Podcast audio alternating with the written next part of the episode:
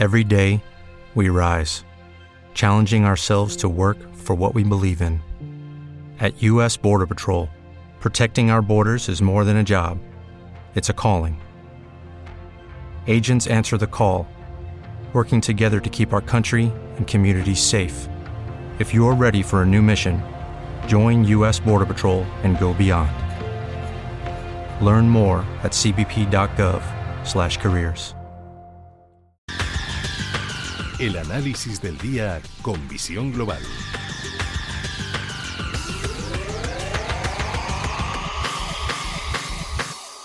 Y saludamos a Miguel Ángel Temprano, que es gestor independiente. Miguel Ángel, muy buenas noches. ¿Qué tal? Muy buenas noches, Gemma. ¿Qué tal estás? ¿Qué tal la semana? Pues eh, bueno, eh, cada día es un poco más convulso, pero me encuentro por suerte bien. Al final es la salud.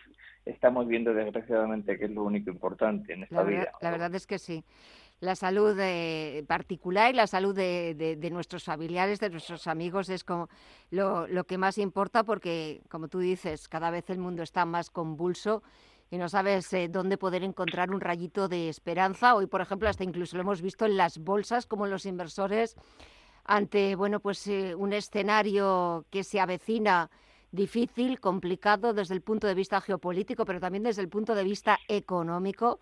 Eh, tenemos por delante datos de inflación que, nos van a hacer temblar, eh, más reuniones de bancos centrales, posibilidad de que la Reserva Federal suba los tipos y lo haga de forma más eh, rápidamente, de 50 puntos básicos en 50 puntos básicos. Mensajes que están lanzando que de verdad no, no ayudan a tranquilizar a los inversores ni a tranquilizar a los mercados. Yo, creo, eh, y me, duele transmitir este mensaje, pero es, es así, todas las situaciones de recesión han venido precedidas de alguna de las tres siguientes alternativas, o sea, problemas. Uno es un shock de materias primas, otro es una política monetaria restrictiva. Eh, si te das cuenta, eh, estamos cumpliendo no algunas, sino todas las, las condiciones. Entonces, eh, pinta mal para este año, pero mm, pinta peor para el año que viene. Y mientras tanto, nos encontramos con que eh, los rusos, Putin particularmente, eh, no suelta la mano. La de hoy me ha hecho mucha gracia porque, honestamente, tengo que reconocer que está, a mí por lo menos ni se me había ocurrido, ni se me había pasado por la imaginación. Ha cogido y le ha dicho a todos, dice que los los, los países no amigos con Rusia que ah, quieran petróleo a partir de ahora o gas, que lo van a pagar en rublos. Con lo cual, eh, vamos a ayudarles a sostenerles su moneda.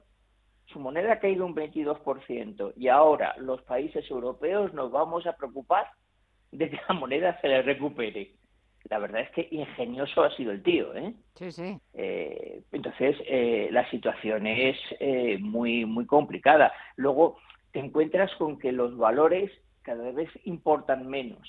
estamos viendo lo de Ucrania. En Venezuela lleva pasando una cosa diferente, pero también muy importante durante muchos años.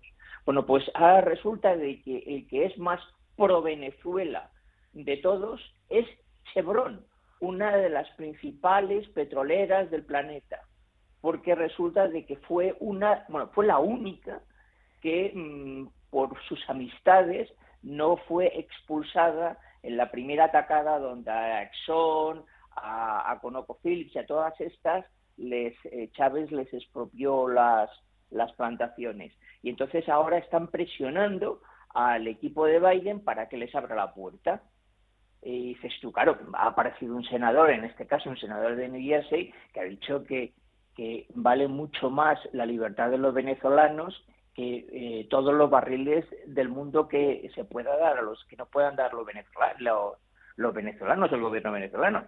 Con lo cual estamos en un mundo no solamente cada vez más complejo, sino que cada vez te das cuenta de que los valores cada vez valen menos. Y eso es lo, lo que a mí me personalmente distrece llevamos, ya hay tres millones y medio de refugiados. Me decía una persona que este fin de semana estuvo trabajando en un chato francés y que eh, tenía la persona en el chato tenía pues, pues, un hotelito montado allí, ¿no? Y que y que le decía que eh, tenía tres tres mujeres con sus hijos ucranianos, una directora de banco, una abogada y la otra una maestra. Y que les decía que si, que si les daba trabajo de algo, que ellos se quedaban, porque su vida se había quedado reducida a una maleta. O sea, de esos tenemos tres millones y medio. O sea, es que yo creo que no nos damos cuenta y, muchas veces nos planteamos cosas irrelevantes, irrelevantes. Esto va a durar una barbaridad, porque mm. va, solo faltaría que ahora nos plegásemos a lo que dice el ruso. Ya, sí, sí. La verdad es que sí. Eh, la situación yo la veo muy, muy complicada, muy complicada. Este tío es un dictador, un loco, eh, pero desgraciadamente no es tonto. Yo creo que lo tenía todo preparado desde hace muchísimo tiempo. Eh, se llena la buchaca de oro de una, de una manera brutal eh, y, bueno, sí su economía se dañará, tal, pero bueno, parece ser que esto va a seguir durante un buen tiempo y por el camino otra cosa, y perdóname, tenemos un gobierno de Chichinabo, una ministra de Transportes que ante la situación se reúne con los que no están en huelga y llega a un acuerdo con los que no están en huelga. Yo digo, ¿es idiota? O sea, ese, el, problema que tenemos al final es ese. Es decir, yo, digo, pero ¿en manos de quién estamos? Mm. ¿En manos de quién estamos? Y, mañana, Consejo, Consejo Europeo, mañana y el viernes en Bruselas, donde iba a decir que España se juega mucho, eh, pero bueno, se la juega toda Europa también por esa excesiva dependencia energética, algunos países más que otros, del gas ruso. Hoy, como decías, eh, Vladimir Putin ha salido con lo de pagarle en rublos, que no acepta dólares ni euros, y Alemania ya está un poco templando templando la situación, porque claro, Alemania no puede decir de un día para otro adiós al gas ruso. Claro, porque, pero eh, eh, porque somos más tapistas que el Papa en todo. Alemania dijo que no a sus centrales nucleares y empezó a desmantelarlas por lo que había pasado en Fukushima. En España, tres cuartos de lo mismo, aunque las centrales se construyan a 20 kilómetros de la frontera española. De tal manera de que como haya un problema en una de esas, me da igual que estemos en las Ramblas, que estemos en el Guggenheim o que estemos en Madrid. Nos va a afectar igual. Ahora, como somos más papistas que el Papa, como nos dejamos influenciar por absoluta, porque somos una sociedad silenciosa. La gran mayoría no decimos nunca nada y, nos, y, quien nos maneja son los pocos que gritan, que curiosamente son los más ignorantes. Y al final pasa lo que pasa, tenemos los gobiernos que tenemos. yo de verdad, lo de, los, lo de la ministra de Transporte, eh, me, yo dije, bueno, esta tía, pero es no puede ser más tonta, ¿de dónde ha salido? yo no la conocía de nada. Claro, cuando pones de ministra de Transportes a una alcaldesa de un pueblo de 45.000 habitantes que sabe lo que yo sé de trenes o de camiones que tienen ruedas, porque no sé más, o como pasó en la, en la pandemia, claro, habías puesto un filósofo de ministro de Sanidad, que a menos que este señor hubiese tenido la desgracia de tener un familiar que necesitase un respirador, este señor no sabía ni qué coño era un respirador. Y, y esto nos pasa las facturas que nos está pasando estamos desprotegidos por todas partes, pues no, tomaremos leche. Pues no pero es que la gente se está, yo entiendo a los camioneros, pero les entiendo, dicen, pero si es que me da igual, si es que yo ganaba 1.600, entre 1.600 y 2.000 euros y es lo que me ha subido la gasolina del tanque del, del, camión, si es que me da igual trabajar que no trabajar, pues no trabajo. Claro, sí, sí, sí. Y, y, y no se toma ningún tipo de medidas. Mm, pues bueno, pues así eso nos pasa en España, pero en el mundo entero igual. Y ahora el que tenga acciones, que el, que se dedique a juguetear ahora con las acciones de que ahora voy a comprar porque es una oportunidad, cuidado, que igual se puede meter un bofetón de los que le cueste media vida levantarse. Eh, y, y, en este escenario, ¿cuál es el consejo que podemos recomendar, aconsejar a los inversores, a nuestros oyentes?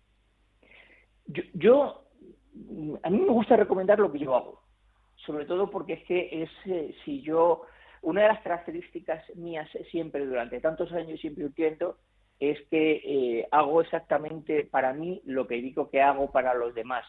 Y yo digo diciendo que ahora lo mejor es estar eh, tranquilo en tu casa. No pasa nada porque tu dinero no te rente nada durante unos pocos de meses. Si estás invertido, mi consejo claramente es salirte en cuanto encuentres una primera oportunidad. Y si no estás invertido, pues que te esperes, porque, oye, te resulta de que mañana se acaba la guerra, el petróleo baja a la mitad y desaparece la inflación y además a todos nos toca el euromillón, pues qué bien, qué pena que me lo he perdido. Pero yo lo que creo que hay que hacer ahora es tener tranquilidad. Si estás invertido, empezar a tomar situaciones tácticas de, oye, la liquidez es una inversión, porque la liquidez cualquier gestor la interpreta como un activo de oportunidad. Pero eh, mira, una de las personas que más respeto yo en este mundo es el antiguo eh, director general de Pinco, eh, el, el Arian. Bueno, este hombre lo dijo, no es el momento de en un momento tan convulso de dedicarse a, a juguetear. Espérense, espérense, porque ahora sube, mañana baja. Esto es una tómbola. Sí, totalmente. Ah, entonces, una tómbola. Yo creo que... lo que hay que hacer es estarse tranquilo. Tranquilo, no, oye, no esperar. ¿Que quiero comprar bonos? Bueno, pues espérate. en un escenario de subida de tipos como el que hay, comprar bonos es asegurar que, salvo que estés dispuesto a aguantarlos hasta vencimiento, vas a perder dinero por valor de liquidación. Y además, bueno, como no había, como 0,25, 0,25 era poquito, ya han dicho que de 0,50 es 0,50 bueno, pues el bono se disparará de precio, se abaratará, en una palabra, y el que los tenga en su bolsillo perderá la camisa. Pues esperemos no perder nosotros. no, pero... Dime, perdona. Dime, perdona, Miguel Ángel. no, que te iba a decir que esperemos que, nosotros no perdamos la camisa.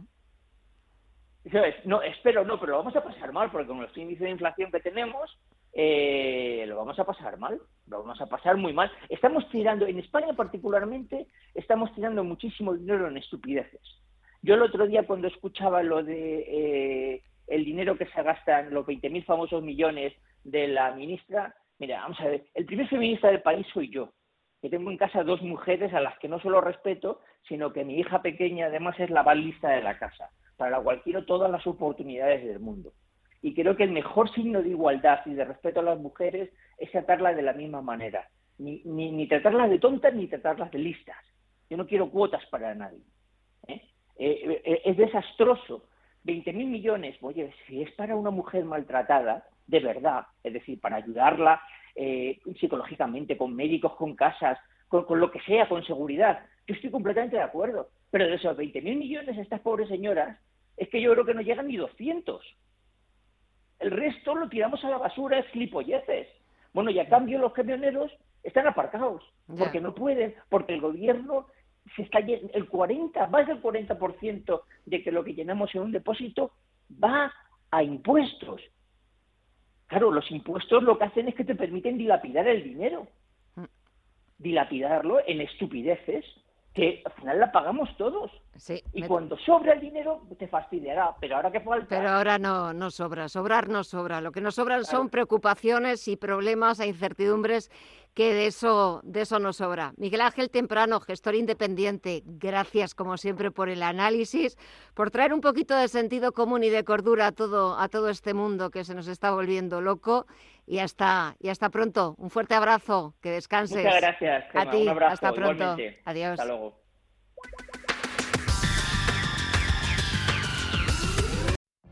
What if you could have a career where the opportunities are as vast as our nation, where it's not about mission statements, but a shared mission?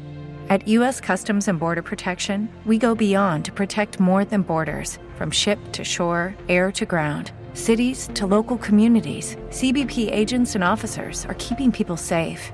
Join U.S. Customs and Border Protection and go beyond for something far greater than yourself. Learn more at cbp.gov/careers.